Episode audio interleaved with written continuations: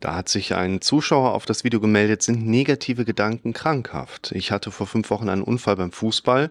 Nach dem Kopfballduell flog der Gegenspieler auf mich drauf und hat mir die 6 und 8 Rippe gebrochen. Es hieß, die Atmung könnte schwer werden wegen dem instabilen Brustkorb. Ich hatte dann zwei Panikattacken.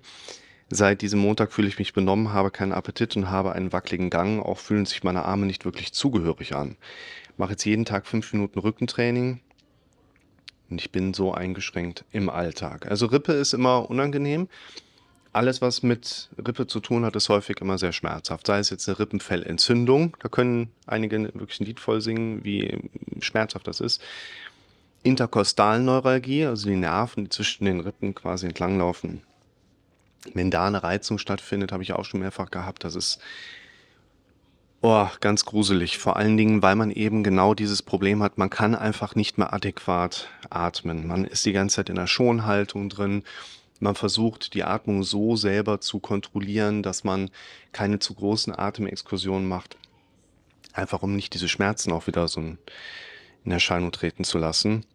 Ich finde einen solchen Fall hier, das ist wichtig, dass die, ich sag mal, Abfederung stattfindet, dass man sagen kann, hey, mach dir keine Gedanken, sei entspannt, das ist total unangenehm, es wird aber auch wieder vorbeigehen, da werden wieder andere Symptome mit der Zeit ein, ja, so auftauchen, die wesentlich weniger angstbesetzt sind oder angstauslösend sind.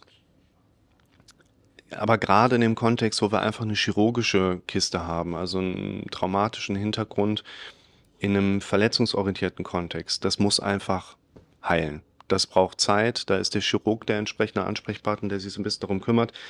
Aber dieses Abfedern, da wollen wir mal so ein bisschen nachschauen. Also zum einen ist eine sehr große Wahrscheinlichkeit gegeben, dass du in eine Hyperventilation gekommen bist, latente Hyperventilation über diese Schonatmung, über diese Einschränkung der Atemexkursion, nennen wir das ja, das Exkursieren. Und diese wahrscheinlich latente Hyperventilation hat mir zu dieser Symptomatik geführt, wo du geschrieben hast, zwei Panikattacken, Benommenheitsgefühl, Appetitlosigkeit. Gerade das spricht eigentlich für diese Stresshormonausschüttung. Du hast ja auch wirklich immer noch ähm, Schmerzen so wie ich das so ein bisschen daraus gelesen hatte, oder längere Zeit auch Schmerzen gehabt. Und das führt halt auch immer noch mal zu einer erhöhten Stressanfälligkeit im Körper. Und gerade auch dieses Gefühl, deine Arme sind nicht wirklich zugehörig zu deinem Körper. Das ist jetzt nicht direkt so eine Derealisation oder Depersonalisation, sondern das ist eigentlich ein ganz typisches Phänomen, dass wir aufgrund solcher Symptome, die du hier ja beschrieben hast, eigentlich eine zunehmende Introspektionsfähigkeit erlangst. Das heißt, du lernst einfach als Betroffener mehr und mehr und mehr in den eigenen Körper, in das eigene Sein, in das eigene Gefühl reinzutasten, reinzuhören, reinzuschauen. Und wenn wir dann nachher einen Punkt haben, wo du wirklich konsequent immer wieder in dich hinein introspektierst, dann wirst du halt auch besser da drin. Ne? Dann kriegst du irgendwann eine Informations- Fläche angeboten, die deiner normalen Alltagsverarbeitung eigentlich überhaupt nicht zugänglich sein soll. Also du spürst plötzlich sehr, sehr stark alles, was zum Beispiel, wenn du da immer drauf fokussierst, deine Arme so betrifft.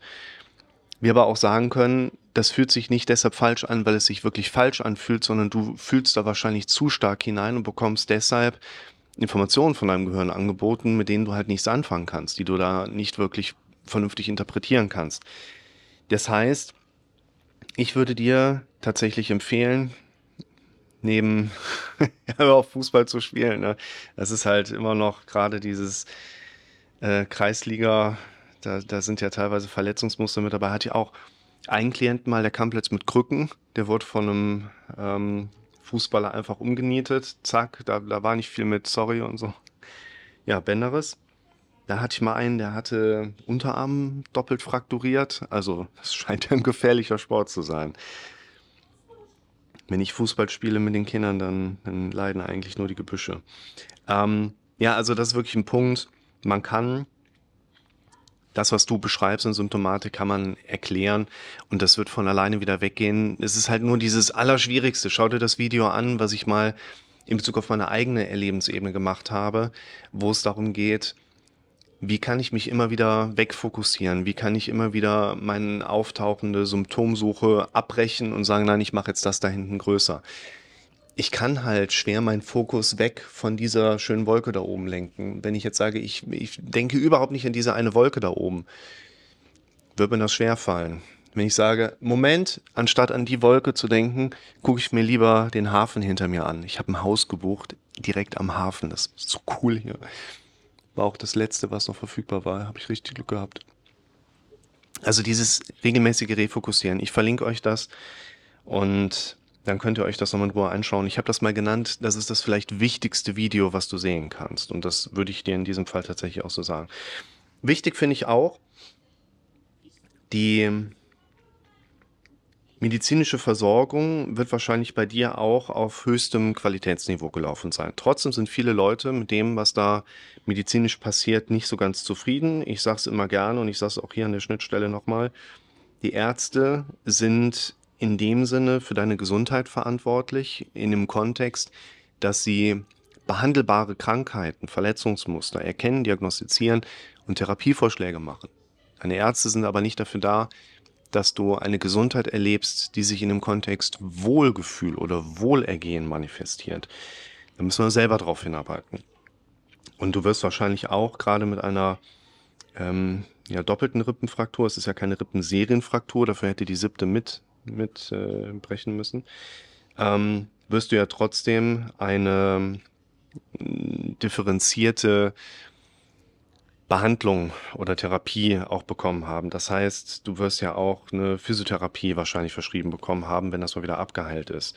Man kann bei dem Rippen ja leider, je nachdem wie die stehen, man kann ja keinen Gips machen, dass man da irgendwie ja, ein Fass drum bindet oder dann war es das mit Atmen. Das heißt, du wirst ja im Moment quasi auch irgendwelche physiotherapeutischen Maßnahmen bekommen und wichtig ist daher, ich würde dir empfehlen, ich kenne dich nicht, ich kenne deinen Krankheitsverlauf nicht, ich kenne die Genese nicht, ich habe nicht mit dir gesprochen, aber was ich dir empfehlen kann, ist erst einmal, gerade wenn wir nicht atmen können, weil da eine Krankheit ist, Rippenfellentzündung, weil da ein Verletzungsmuster ist, weil ich einen Nerv eingeklemmt habe, das setzt uns mega schnell unter Stress, das setzt uns mega schnell auch in Panik. Ich glaube, dass deine zwei Panikattacken und diese Gefühlsebene, die du beschrieben hast, relativ klar einfach auf diesen Geneseverlauf zurückzuführen ist, also diesen Krankheitsverlauf, den jetzt dieser Unfall oder diese Verletzung und die Heilung entsprechend genommen hat.